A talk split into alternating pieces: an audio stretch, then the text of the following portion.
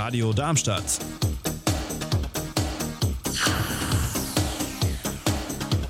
Radadadada.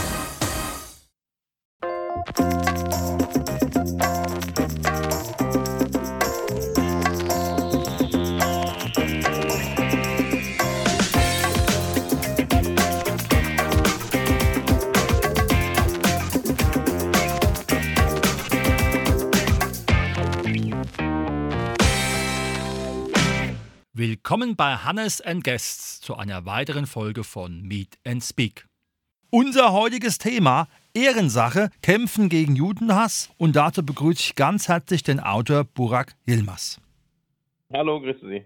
Burak, wie ist es erstmal, wenn man sich so einem Thema nähert oder auch wie bist du auf den Titel gekommen? Ähm, das, äh, sich dem Thema zu nähern, das hat natürlich bei mir ein paar Jahre gebraucht, um überhaupt äh, Antisemitismus als ein Phänomen zu verstehen. Aber ich bin auf den Titel gekommen, ähm, weil ich Workshops erlebt habe im Jahr 2018. Vielleicht können sich einige erinnern. Damals gab es diese Echo-Preisverleihung mit Kollega und Farid Bang. Und ich habe gemerkt, dass die auf dem Schulhof an vielen Schulen als sogenannte Ehrenmänner bezeichnet werden. Und ich dann die Schülerinnen und Schüler immer gefragt habe, ja, aber was ist denn an Antisemitismus ehrhaft?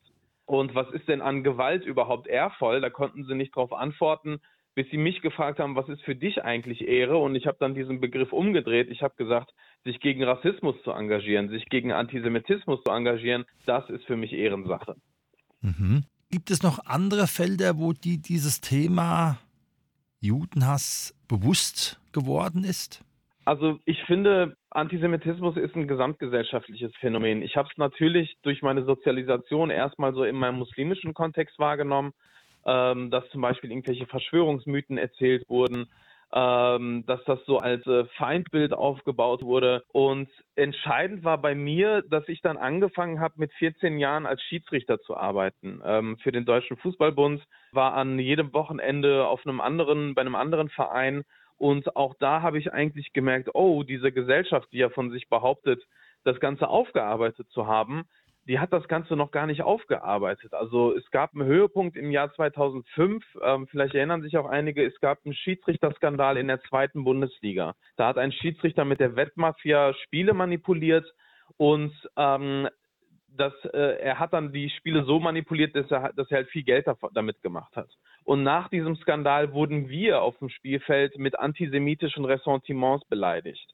Also sowas wie betrügerisch oder intrigant oder abzockerisch wurde dann mit jüdisch verbunden, also uralte antisemitische Stereotype eigentlich.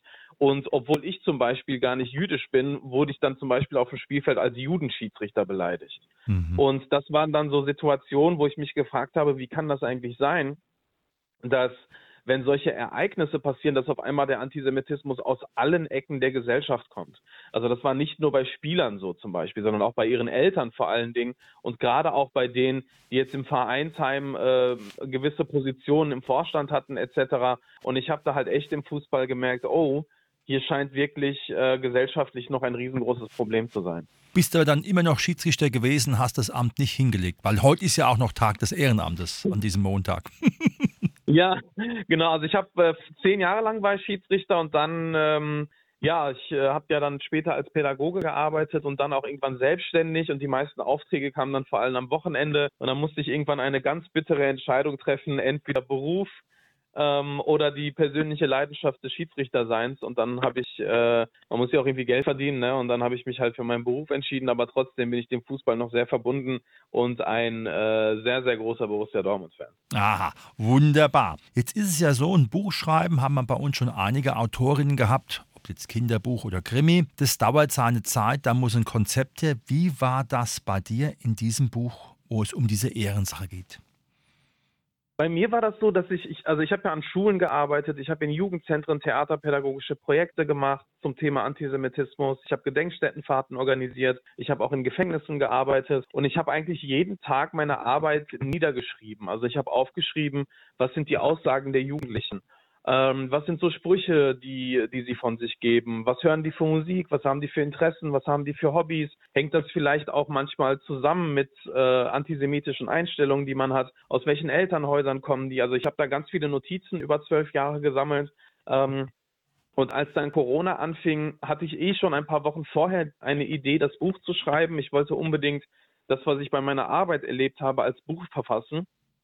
Und dann fing halt Corona an. Ich habe dann äh, angefangen zu schreiben, ganz schnell ein Exposé gemacht, Gott sei Dank schnell auch einen Verlag gefunden. Ähm, ja, und dann war dieser Schreibprozess so, dass ich knapp anderthalb Jahre lang wirklich fast täglich von morgens bis mitternachts einfach äh, geschrieben habe und ähm, dass das Ganze dann ähm, so nach ungefähr 18, 19 Monaten fertig war.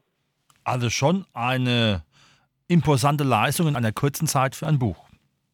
Ja, das, äh, ich hatte ja auch den Vorteil, dass der Lockdown da war. Also vor allem die erst beiden Lockdowns. Man konnte ja gar nichts machen. Also die Schulen hatten zu, äh, die Gefängnisse hatten zu. Ich konnte gar nicht arbeiten. Ähm, und dann dachte ich mir, okay, jetzt musst du die Zeit, die du jetzt hast, musst du nutzen, ähm, um dir die Frage zu stellen, was geht eigentlich nach der Pandemie?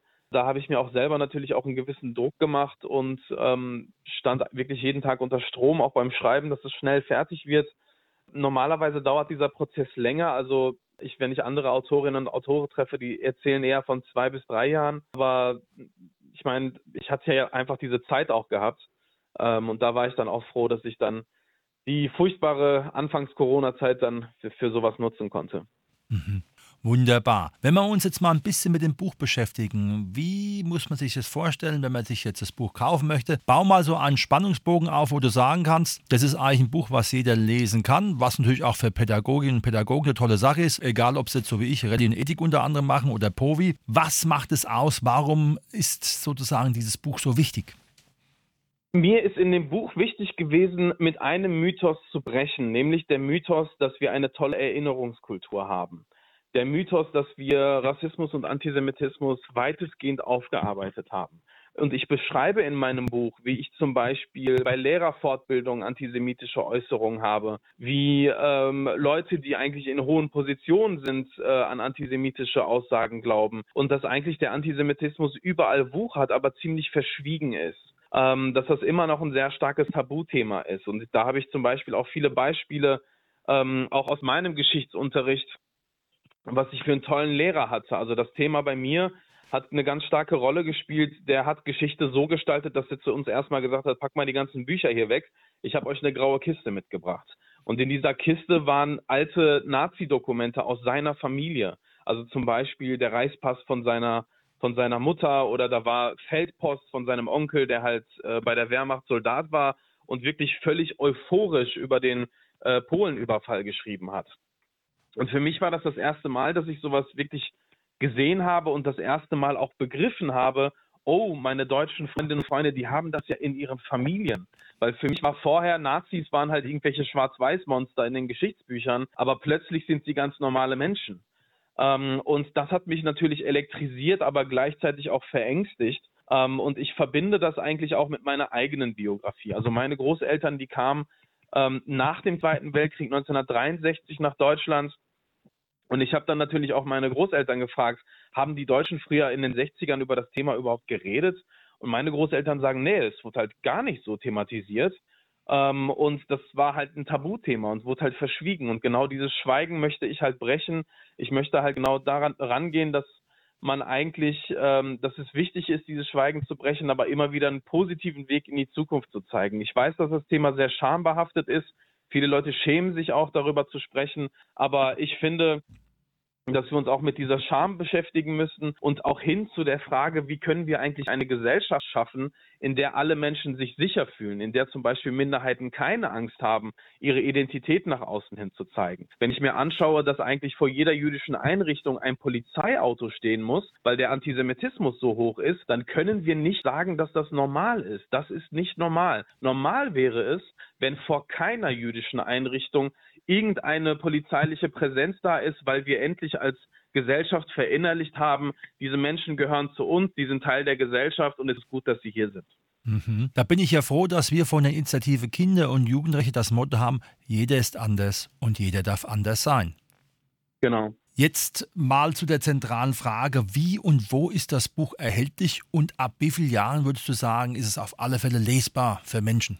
Das Buch ist in jeder Buchhandlung erhältlich. Ich möchte jetzt nicht Werbung für einen großen Internetanbieter machen. Von daher äh, möchte ich meine Leserinnen und Leser supporten, in der örtlichen Buchhandlung das Buch zu bestellen. Und äh, das, äh, das sind 222 Seiten. Ich habe es auch sprachlich so geschrieben, dass wirklich alle Menschen das lesen können. Also ich habe mich immer orientiert an äh, meinem kleinen Cousin, der in der fünften Klasse ist und mein Vorhaben war, okay, ich muss das Buch so einfach, aber trotzdem so tief schreiben, dass auch er das versteht.